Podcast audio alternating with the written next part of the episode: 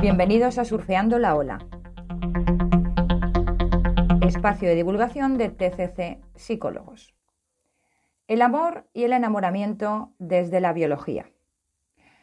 Hoy vamos a hablar en este episodio un poco también de cuáles son los correlatos. Si visteis el episodio del puente capilano, vais a ver un poco también cómo esto lo complementa. Entonces, desde el principio de todos los tiempos, las historias de amor, los mitos, las leyendas, poemas, canciones, pociones mágicas, secretos, fugas y finales trágicos son elementos que encontramos en las sociedades de todo el mundo. A esto estamos de acuerdo que atravesando épocas y lugares, el amor siempre ha sido causa y consecuencia de guerras, decisiones políticas, económicas, escándalos, triunfos, desde Elena de Troya hasta Eduardo de Inglaterra, que abdicó por amor. El destino de muchas personas se ha visto afectado por los vaivenes del corazón, bueno, el destino de muchos países también.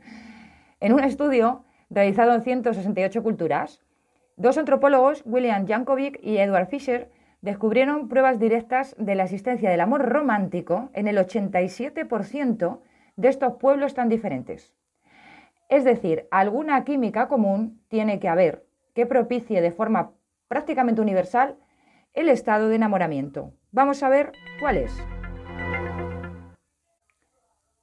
La que más sabe de esto es Helen Fisher. Es antropóloga y escribió un libro que se llama Anatomía del Amor, que lo recomiendo encarecidamente. Y ella, en palabras textuales, dice que el amor, en parte, es una cuestión de química.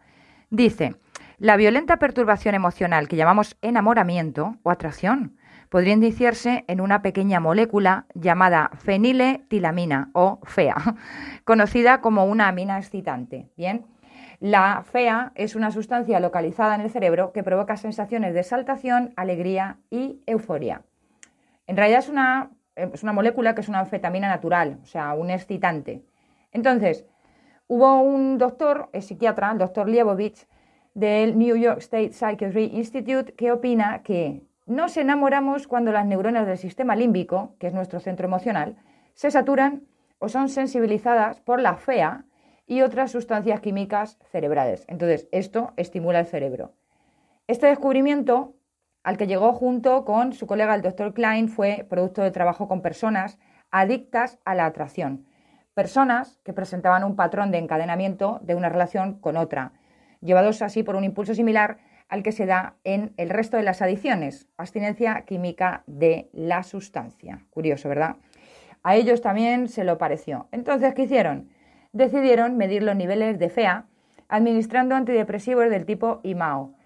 Eh, son inhibidores de la monoaminoxidasa, que es una enzima que descompone la FEA y otros neurotransmisores, como por ejemplo norepinefrina, dopamina y la serotonina. Entonces, bloqueando la acción de estas enzimas, no permiten que la FEA esté campeando, digamos, a sus anchas por el cerebro. Bien.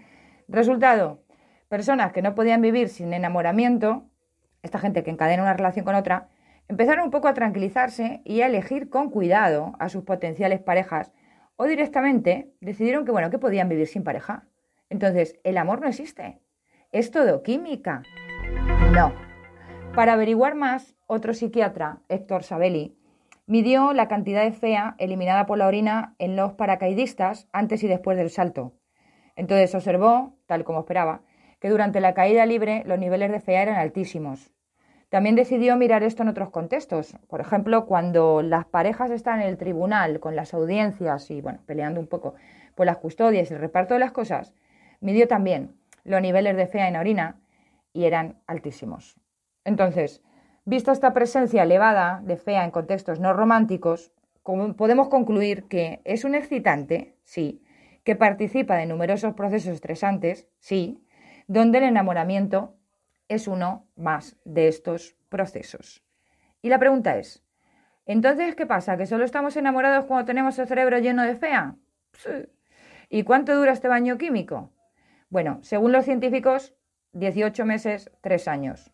Ahora, la variabilidad personal hace que pueda extenderse hasta los tres años, tiene que ver más con que el contacto con el objeto amado sea habitual y, obviamente, con que haya otro tipo de situaciones o emociones que generen esos vínculos.